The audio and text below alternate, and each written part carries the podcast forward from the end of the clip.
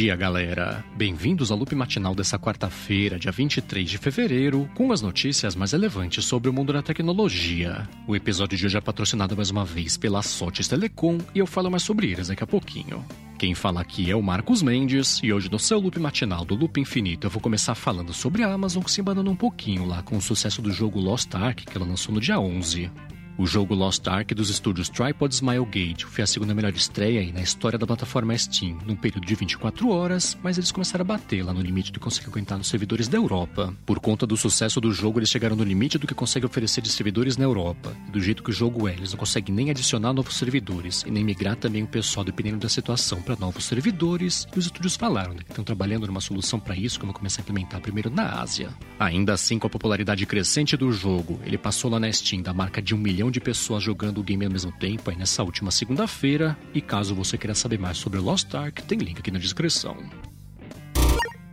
E enquanto isso, aqui no Brasil, a Anatel homologou o Xiaomi 12, que foi lançado lá fora em dezembro, né, com as versões Pro e também 12X. O Xiaomi 12 normal tem uma tela de 6,28 polegadas, tem três câmeras atrás com até 50 megapixels, tem bateria de 4.500 mAh e processador Snapdragon 8 Gen 1. Ele foi lançado lá fora, na versão básica, lá pelo equivalente a uns 3.300. Aí, com essa homologação, a DL Eletrônicos, que é a representante aqui da Xiaomi no Brasil, está autorizada já para vender o aparelho e agora é esperar para ver se isso vai chegar ele ou se pinta homologação também da versão Pro e também 12X. Agora, uma coisa que foi lançada já aqui no Brasil foi o tablet Nokia T20. Ele tem uma tela de 10,4 polegadas, tem 4 GB de RAM, 64 GB de espaço expansível e uma bateria bem grande, com 8.200 mAh. Ele foi lançado por aqui com Android 12 custando R$ 2.200 e tem a promessa de que ele vai receber de forma garantida, né? O Android 13 um pouquinho mais para frente, depois do lançamento dele no finalzinho desse ano.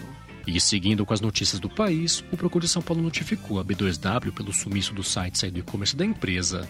Desde o último fim de semana estão fora do ar os sites do Submarino, da Americanas, Shoptime também Sou Barato, pelo que parece ter sido ataque hacker aí do grupo Lapsus e a empresa está meio quieta sobre a situação. Então o Procon de São Paulo quer que a B2W explique primeiro o que aconteceu e depois o estrago que foi feito, né? Se isso aí foi mesmo um problema de segurança e o que ela vai fazer se tiver sido comprometida a parte de base de dados de clientes, né? Coisa desse tipo. Aí, em meio a isso tudo, enquanto os sites não voltam, a B2W comentou que é pra galera entrar em contato com o saque pelo telefone, se quiser saber sobre um pedido, tiver alguma dúvida aí, tiver um problema e coisa parecida, e tem um link aqui na descrição com os telefones das empresas todas aí para você poder ligar se você precisar. Bom, e por último aqui hoje sobre o Brasil, o presidente do Banco Central conversou com os bancos já, falando que eles estão estudando um jeito aí para regulamentar o mercado de criptomoedas, mas de um jeito meio secreto aí por enquanto. A ideia é aumentar a fiscalização para reduzir a quantidade de golpes, né, até o uso do sistema para desviar dinheiro, lavar dinheiro também, né, coisas ilegais e tudo mais. Isso foi vazado pelos bancos aí pela Folha de São Paulo. Aí parece que parte da ideia do Banco Central é classificar os criptoativos como veículos de investimento e sujeitar as corretoras, por exemplo, as regras lá que têm que ser seguidas pela CVM. De qualquer forma, para que isso tudo possa acontecer, o Banco Central tem que primeiro convencer o governo a primeiro fazer esse projeto de lei, para aí sim seguir em frente aí com esse processo de regulamentação. E caso você queira saber mais sobre isso, outros projetos também que estão rolando para regulamentar esse mercado, tem link aqui na descrição. Agora, ainda sobre esse mercado, a Intel deu detalhes aí dos processadores de mineração de criptomoedas, né, que ela falou que está desenvolvendo. Então, os chips Bonanza Mine, para quem está ligado nesse mercado já, ela falou que 300 dele consome 3.600 watts e entrega até 40 terahashes por segundo. E quem não está ligado, isso é uma coisa que até é meio básica aí, não está a par né, de outros concorrentes desse mercado também. Aí a esperança que o pessoal está depositando nesse projeto da Intel é que ela comentou que essa é a primeira geração só dos chips e o que ela vai vender de verdade é a segunda geração aí para os contratos que ela está fazendo e também, né, para ver bem mais a fundo a parte técnica desses chips aí, tem link aqui na descrição. Bom, a seguir eu vou falar sobre o teste do Twitter de começar a deixar o pessoal sair de conversas lá que não queiram participar, mas antes disso eu vou tirar um minuto aqui do episódio para agradecer a Sotes Telecom pelo patrocínio aqui mais uma vez do Loop Matinal. A Sotes Telecom é uma operadora de voz e dados que oferece soluções de telefonia para empresas e ela oferece um serviço de PABX na nuvem, que é a solução perfeita para sua empresa ter mobilidade e facilidade também de instalação de ramais e de linhas telefônicas. Com o PABX em nuvem da Sotes Telecom, você implementa ramais na sua empresa totalmente pela internet, sem precisar de fiação nova, cabeamento novo também e tudo mais. E ela dispõe também de uma série de ferramentas online de gerenciamento para você poder acompanhar, por exemplo, as métricas de ligações das suas equipes e coisa desse tipo. Além disso, com o PABX em nuvem da Sotes Telecom, você tem custo zero de comunicação entre a matriz e as filiais. Então, além de ter facilidade para administrar os a mais e de ter acesso a métricas também de ligações de equipe, você economiza comunicação interna. Uma outra coisa legal também aqui nas regiões de São Paulo e São Bernardo, ela oferece um link dedicado de fibra ótica para empresas. Então, para você que está procurando qualidade de serviço, flexibilidade e baixos investimentos também em serviços de voz, entre em contato lá com eles que eles podem te ajudar. Acesse o site deles que é sotes.com.br, vou soletrar S-O-T-H-I-S.com.br. Ou então você fala no Facebook e no Instagram deles também, né, que pelo arroba Sotes Telecom. Aí você comenta que é um ouvinte aqui do Loop Matinal e dá o primeiro passo para resolver de vez a telefonia da sua empresa, que sabe o que está fazendo. Então, mais uma vez, acessa lá sotes.com.br ou procura por arroba Sotes Telecom no Instagram e no Facebook. Muitíssimo obrigado a Sotes Telecom pelo patrocínio contínuo aqui do Loop Matinal.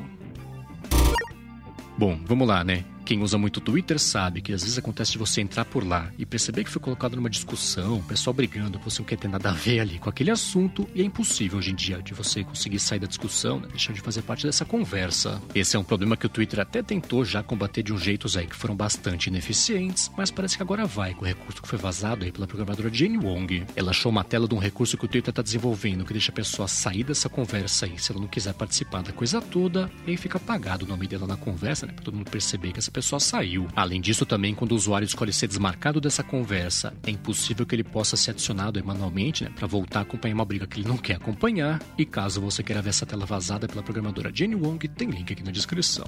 Agora, ainda sobre redes sociais, o Instagram reduziu a quantidade de opções né, para o limite de tempo do uso diário do aplicativo. O que rola é que lá em 2018 o Instagram lançou essa função para o usuário definir, né, se ele quiser, por exemplo, usar só uma hora o Instagram, ele coloca isso no aplicativo. O aplicativo lembra o usuário quando passar desse tempo aí de uma hora que ele usou já naquele dia, eles estão reduzindo agora a quantidade de opções. Então, o lançamento dessa função era a partir de 10 minutos só, que a pessoa podia definir lá esse lembrete para parar de usar o aplicativo, só que agora é 30 e não só 10 minutos, é que eles estão deixando a pessoa escolher. Além disso, o Instagram inverteu também essa lista de opções, e ela começava na parte de cima lá com 10 minutos, né, e aumentando até algumas horas, e agora tá para cima lá, a parte de 3 horas, que é o limite máximo agora que dá para definir também. Aí, perguntado sobre essa redução do controle de uso, o Instagram falou que eles estão simplificando, na verdade, a interface aí pra galera poder usar, mas claro que não é só isso, né? No relatório do último trimestre, o Facebook reportou pela primeira vez uma queda na quantidade de usuários ativos mensais, então deve ser isso, né? Não facilidade de uso é que fez eles mudarem essa função.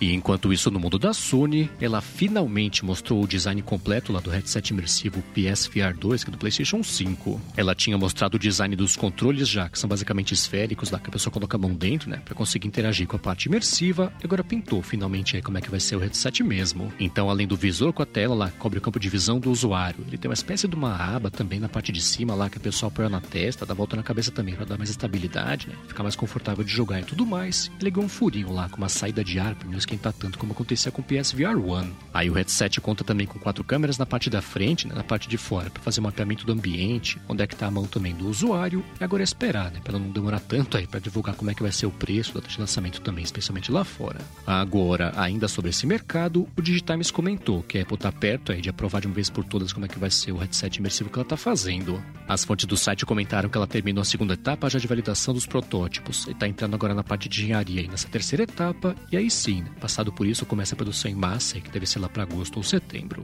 E continuando aqui com as coisas sobre a Apple, ela normalizou os horários de funcionamento aqui das lojas dela no Brasil. Ela já tinha normalizado faz umas semanas, na verdade, a loja do Rio de Janeiro, e voltou com os horários normais aqui também na loja de São Paulo, então aquela coisa, né? Das 10 às 10 de segunda a sábado e depois do meio-dia às 8 de domingo.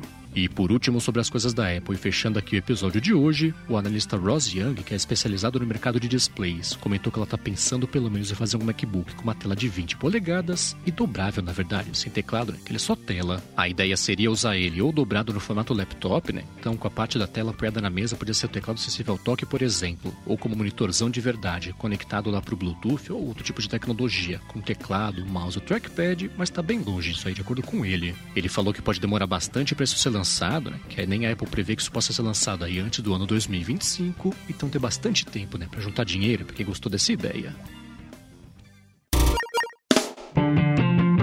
Isso aí, galera. O Loop Matinal do Loop Infinito vai ficando por aqui. Se você quiser se inscrever no canal do Loop Infinito no YouTube, o link tá aqui na descrição do episódio lá no loopmatinal.com, junto com os links das notícias que comentei hoje. Agora, se você tem uma empresa, um podcast, um aplicativo bacana e quiser anunciar aqui no Loop Matinal, manda um e-mail para comercial@loopinfinito.net pra gente bater um papo. Já se você quiser falar comigo no Twitter, procura por MVC Mendes que eu tô sempre por lá. Obrigado pela audiência, obrigado a Sortes Telecom também pelo patrocínio contínuo aqui do Loop Matinal e eu volto amanhã de manhã.